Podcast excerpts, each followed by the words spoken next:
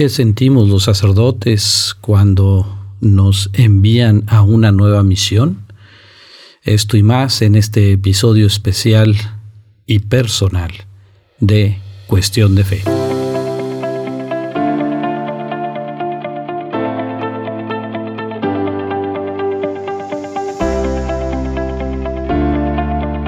Hola, ¿qué tal? Qué gusto en saludarte.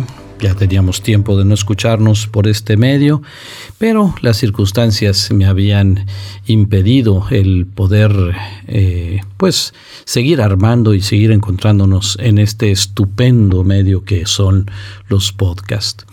Y paso sin más a materia.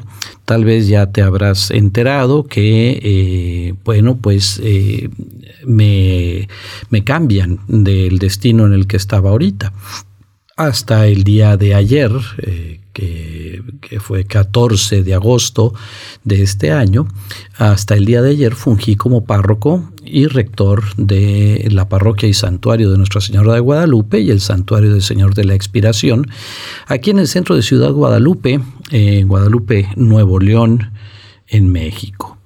Y bueno, pues eh, muchas personas me preguntan qué sientes, qué piensas, y la verdad es que no había tenido tiempo de detenerme a pensar, a reflexionar en esto, puesto que pues andábamos eh, pues mucho pues eh, andábamos muy ocupados en todas las cuestiones de las fiestas patronales, porque también coincide que aquí tenemos las fiestas patronales del Señor de la Expiración, o el Señor de la Lluvia.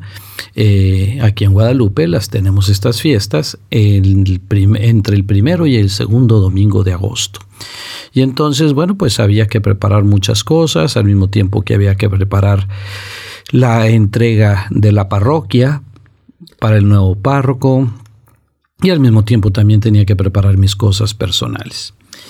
Pero pues dentro de todo esto yo quisiera compartir contigo, antes de entrar en, cuestiones así muy concretas o muy personales, ¿qué es lo que hay detrás de todo esto? Es decir, el cambio. Es razonable que nos encontramos con una resistencia al cambio y eso es natural. Sin embargo, hay quien dice que lo único permanente es el cambio. Pero sí, nosotros experimentamos, los sacerdotes, experimentamos también eh, pues, los cambios y no nos es tan fácil, pero, pero de alguna manera estamos conscientes de que estamos eh, expuestos al cambio. Ahora, yéndome más profundamente, pues podríamos definir al ser humano como homo viator. También hay quienes a lo largo de la historia han definido así al ser humano homo viator o pues eh, hombre viajero u hombre peregrino. Y pues bueno, aun y cuando nosotros somos conscientes de que vamos de paso, no nos gusta mucho pensar en eso. No nos gusta mucho pensar en eso porque eso nos hace más conscientes de nuestra propia finitud, de nuestras propias limitaciones, de nuestra propia temporalidad. Y aun y cuando cada uno de nosotros lidiamos de diferentes maneras con, por ejemplo, las partidas, la partida de algún ser querido, eh, las pérdidas emocionales, eh, sin embargo, pues es algo en lo que no nos gusta pensar con frecuencia. Y esto me hace pensar, me hace recordar dos cosas. Uno, no sé si te habrás fijado en alguna pintura medieval de algún santo por ahí, donde están pues con un cráneo en la mano ahí contemplando el cráneo o lo tienen arriba del escritorio, ¿verdad? Es un recordatorio de que somos eh, finitos, de que algún día vamos a, a, a morir, ¿verdad? Este, Luego también eh, antiguamente, hace, pues no, hace mucho, hace unas décadas, hace un siglo o poquito, eh, uno de los ritos de, uno de los ritos que hacían cuando era elegido un nuevo papa y se le iba llevando en aquella silla gestatoria, es decir, se le paseaba por la plaza de San Pedro presentándolo a la gente, y entonces iba adelante de él eh, una persona con un brasero, y cada cierta distancia, cada ciertos pasos, quemaba en el brasero un poco de estopa, de, de, eso, de, hilos, de, algodón, una cosa así, ¿verdad? Algo que se consume rápidamente. Y entonces lo quemaba enfrente, pero no era como algunos pensaban que le estaban quemando incienso. Cada vez que se quemaba este, esta pieza de estopa, se le decía sic transit gloria mundi es decir, así pasa la gloria de este mundo. Es efímera, es este, fugaz, ¿sí? Eh, entonces esto nos debe hacer pensar precisamente en eso, de que vamos de paso en, eh, no solo en los diferentes lugares en los que nos desempeñamos o desarrollamos, sino que vamos de paso en esta vida. Y aquí pues me, gusta recordar aquella expresión de nacer es empezar a morir y morir es empezar a vivir. Y ahí es donde está la diferencia, ¿verdad? Ahí es donde está la diferencia. Eh, pensaba, por ejemplo, en aquellos filósofos pesimistas como Nietzsche, por ejemplo, que decía, el ser humano es un ser para la muerte. No veía más futuro en el ser humano. Decía, es un relámpago en medio de dos oscuridades, un islote perdido en medio de la inmensidad del mar de la nada. Es una visión bastante deprimente. Y aquí es donde entra en juego precisamente la fe. Y es donde entra en juego no solo la fe, sino nuestro, sino nuestro propio interior. Si tú te analizas interiormente, has de recordar, creo que ya te lo dije en alguno de, los, de nuestros podcasts anteriores, has de recordar que eh, nuestro... Eh, si, tú te analizas, si te pones a, pensar, eh, cada apetito tiene su correspondiente satisfactor. Es decir, si existe el hambre es porque existe el alimento para saciar el hambre independientemente de que tengas acceso a él o no. Si existe el agua, es porque, perdón, si existe la sed, si experimentas la sed, es porque existe el agua para saciar la sed. Si experimentas el sueño, si experimentas el sueño, el cansancio, es porque existe el dormir para saciar esta sed de sueño, de descanso. De la misma manera, también podemos deducir lógicamente que también tenemos apetitos interiores, apetitos, eh, podríamos llamarlos, eh, pues bueno, quiero llamarlos espirituales, sin que esto quiera decir específicamente religiosos. Y así, si existe la sed de amor, es porque existe el amor, independientemente de que tengas acceso a él o no si existe la sed de compañía, de no estar solo, es porque existe la gente para hacernos compañía. Si existe la sed de eternidad, es porque debe de existir la eternidad para saciar esa sed. Entonces, cuando nosotros nos vamos a lo más profundo de nuestra sed, descubrimos ello, y nos encontramos entonces con esa pregunta radical del hombre, del ser humano, que pues es el, el, el ¿para qué estoy aquí? ¿Qué sentido tiene esto? Y es entonces cuando somos capaces o seremos capaces de entrar en nuestro interior y descubrir que no, no somos un ser para la muerte. Pero sí, es cierto, no tenemos casa permanente aquí. En la apología de San Justino, San Justino mártir escribe una apología, una defensa de los cristianos. Y así dice, somos, eh, no tenemos patria en esta tierra y sin embargo Estamos en todas las naciones, en todas las naciones. Eh, no tenemos casa permanente en este mundo. cuando nos detenemos a pensar en eso, es entonces cuando somos capaces de asumir que vamos de camino. Y ahora viene la siguiente pregunta. ¿Y cómo caminas? ¿Cómo vas avanzando? Vas avanzando en esa rutina de simplemente un día que le sigue al otro y al otro y al otro. Ves tu vida nada más como ser humano que este, nace, crece, se reproduce eh, y muere. Si así lo ves, pues, pues qué triste. En cambio, mira en tu interior y descubre esta sed de eternidad. Y entonces descubre que vas en camino.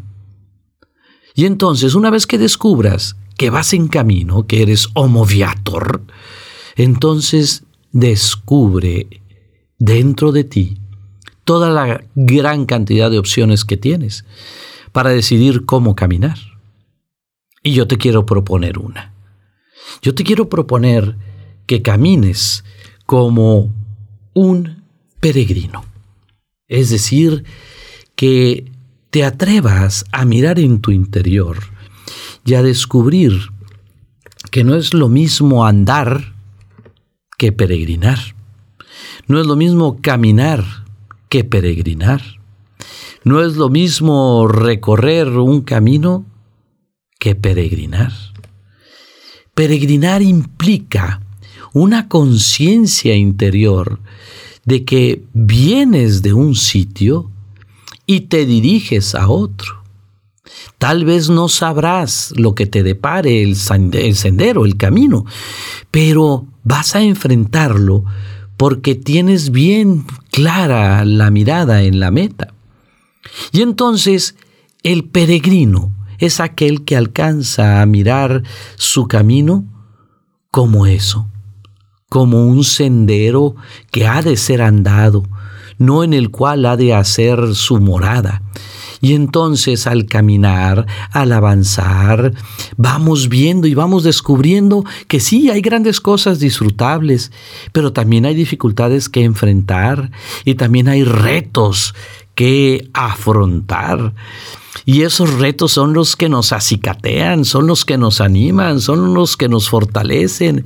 Y así nos vamos moviendo. Diría uno de mis compadres, el peso hace andar a la mula. Una mula que no está cargada, ay, está pastando y todo, pero nada más la cargas y empieza a caminar y camine. Eso es la vida.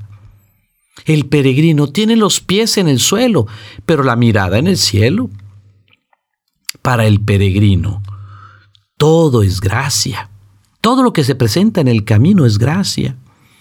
Los actos de bondad, los actos de misericordia que realizan contigo, de los cuales yo soy testigo y, ah, no, no, acabaría en toda una noche de, de decirte y de platicarte todas las buenas acciones, las muestras de cariño, toda la caridad que me he encontrado a lo largo de mi camino y desde antes de ser sacerdote, desde jovencito, personas buenas que me han guiado, que me han mostrado el sendero, que me han mostrado el camino, eh, personas desinteresadas que han compartido conmigo su sabiduría, que me han sabido aconsejar. De veras que todo es gracia para el peregrino. Todo es gracia. Esto me lleva a reflexionar en la cita de Romanos 8:28. Todo sucede para bien de aquellos que aman a Dios. ¿Y por qué quiero compartir contigo esto el día de hoy? Comparto contigo esto el día de hoy porque hoy me ha llegado el momento de un cambio de, una de cerrar un ciclo, cerrar una etapa e iniciar un nuevo ciclo, una nueva etapa. Y entonces, en este camino, hoy reflexiono y asumo que soy un peregrino. Soy un homo viator que ha elegido vivir la vida y caminar en la vida como un peregrino. es decir, mirando todo con los ojos de la fe, descubriendo que todo lo que se me presenta es pura gracia. Es gracia, es regalo de Dios. Entonces, elegir esta manera de caminar implica muchas cosas, y más al ser sacerdote. Al ser sacerdote, esto pues se hace un poco más patente. Dejamos nuestra vida en los lugares en los que servimos, amamos, queremos, servimos, nos entregamos. Y después llega el momento de, de iniciar un nuevo camino, de despedirnos, de no decir un, hasta, un adiós, sino un hasta pronto, hasta luego, con un deseo de reencontrarnos en el cielo. Y esa misma conciencia de, de que somos peregrinos, esa misma conciencia del peregrino, nos lleva, nos lleva a los peregrinos, a los que asumimos este estilo de camino, nos lleva a dejar todo en el momento, porque no sabemos cuándo terminaremos este recorrido, y por ello hay que entregarlo todo, y hay que darse sin medida. Y eso, pues es también lo que quería compartir contigo el día de hoy. Esta de mis, bueno, a lo largo de mi, de, mi vida y de mi vida sacerdotal, he experimentado y he vivido diferentes destinos. De recién ordenado sacerdote estuve dos años en la parroquia de Santa Catarina, en el mero centro de Santa Catarina, en Nuevo León y traigo muy bonitos recuerdos y muy bonitas amistades de lo que pudimos sembrar ahí. Después de ahí me enviaron a la parroquia de Santa Ingracia, en donde serví por cerca de siete años y después empalmado el proyecto de la construcción de la parroquia de San Agustín en Valle Oriente. Todo esto en la arquidiócesis de Monterrey. Y pues eso fue un proyecto también muy bello. Y 13 años después de haber iniciado ese proyecto y una vida vivida con mucha entrega y también con muchas amistades y mucho amor, mucho amor recibido y mucho amor sembrado. Y entonces me encomendaron una nueva tarea aquí en Guadalupe hace casi nueve años. Y en estos nueve, en estos ocho años, once meses y días, también quiero decirte que emocionadamente me entregué en cuerpo y alma aquí con mis compañeros de camino, dos de ellos que ya no están, mi querido Padre Osvaldo y mi querido Padre Cleto, hermanos en el sacerdocio, compañeros de camino que se me han adelantado, y también muchos seres queridos en mi vida, uno de mis hermanos, mi padre. Pero eso es el camino. Y eso es el camino y lo veo con ojos de fe y soy un peregrino. Y en este peregrinar hay quienes coinciden en nuestro camino un tiempo y después ya no. Y nosotros seremos también compañeros de camino para otros y después ya no. Pero mirarlo con los ojos de la fe me anima, me impulsa. ¿A qué? A enfrentar nuevos retos. A enfrentar nuevos retos porque es a donde el Señor me envía. Aquí quisiera recordar una anécdota de en una ocasión que me decía una persona, me pregunta, así a bocajarro, me dice, oye padre, ¿eres feliz con lo que haces? Y le dije yo, inmediatamente le respondí, no. Y me puso cara de sorprendida y, me dice, ¿cómo? le dije, soy feliz con lo que soy. Eso da sentido a lo que hago. Soy feliz con mi sacerdocio. Soy feliz con mi entrega. Y entonces mi sacerdocio eh, permea todo lo que hago, sea administrar, sea celebrar la misa, sea confesar, sea predicar, sea repartir, hacer acciones u obras sociales, sea tomar decisiones, sea lo que sea. Mi sacerdocio, que es sacerdotis, don sagrado, mi sacerdocio da sentido a lo que hago. Y por eso ahora, en esta etapa de mi vida, a mis, no me da pena decirlo, a mis 56 años, el Señor me pide un nuevo reto. Algunos de ustedes me preguntaban qué, seguía, que a dónde iba. Bueno, pues eh, el plan, el plan es el plan, ¿verdad? Eh, nuestra, eh, nuestra, en nuestra arquidiócesis, nuestro pastor, don Rogelio, el arzobispo de Monterrey, tiene una eh, agenda y unos proyectos en torno a la educación muy robustos, muy grandes y muy valiosos. Y entre esos proyectos está el de la Universidad Pontificia, aquí en Monterrey.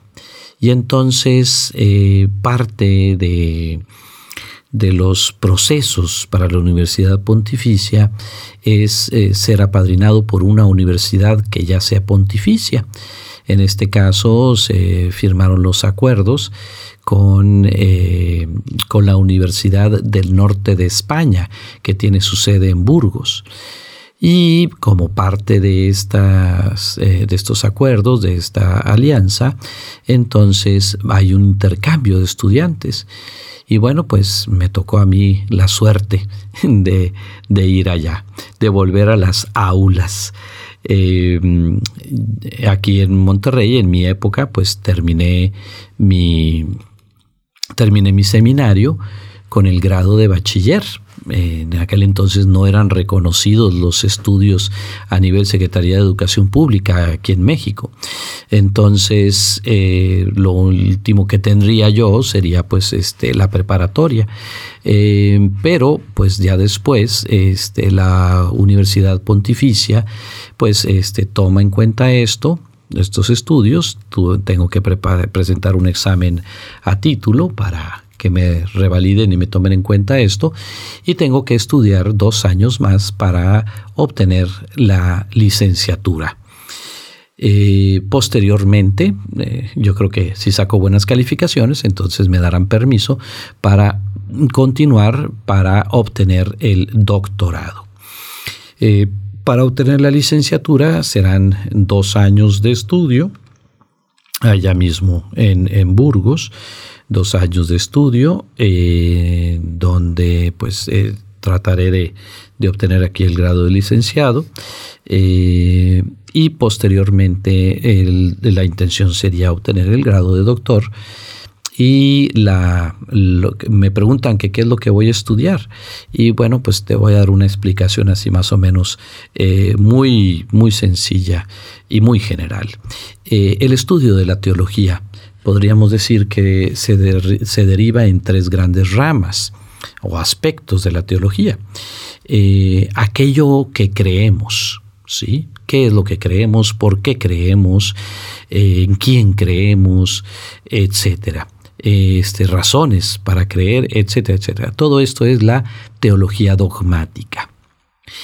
Eh, la otra grande rama es cómo hacemos vida o cómo vivimos aquello en lo que creemos, cómo influye nuestras vidas, de qué manera da forma a nuestra manera de vivir y de actuar todo aquello que creemos. Esta es la teología moral. Y por último, cómo nos relacionamos con aquel en quien creemos. Y esto es la teología espiritual. Entonces, eh, esa es la rama de la teología en la cual eh, enfocaré mis estudios, en la teología espiritual. Em, cuestiones prácticas que te comparto, bueno, pues este, estaré viviendo ahí mismo en la universidad por lo menos los dos primeros años. Eh, sería como regresar al seminario. ya vendí cosas y ahorita estoy escombrando, regalando, vendiendo, este, estoy así deshaciéndome de muchas cosas. Y quiero decirte que es una experiencia verdaderamente liberadora. La verdad es que me siento muy contento. Sí, me pues eh, me apachurra un poquito el corazón el dejar esta comunidad a la que tanto corazón y tanta, eh, tanto tiempo y tanto amor le metí, pero también recibí demasiado de esta comunidad. Recibí amor, recibí entrega, recibí ejemplo de tantas personas que trabajan por amor a Dios de manera desinteresada, personas que oran en lo sencillo, en lo oculto y que oran por, por uno, por uno mismo, por mí. Este, he descubierto de veras grandes cosas en esta comunidad, en estas experiencias en el Colegio Juan Pablo II, que también me toca eh, dirigir. Eh, la verdad es que han sido grandes experiencias y todo esto me lo llevo en el corazón, me lo llevo en el corazón. Sí me entristece, este, me, me, me duele y tendré que vivir el duelo, pero pues hay que seguir caminando. Somos peregrinos, somos peregrinos y pues, como diría San Juan de la Cruz, corriendo en pos de mi amado, subiré los montes y correré los valles. No temeré las fieras, ni tomaré las flores. Esto quiere decir eso precisamente, que si contemplamos las flores, si enfrentamos las fieras, pero no hay nada que nos detenga en el camino del encuentro del amado.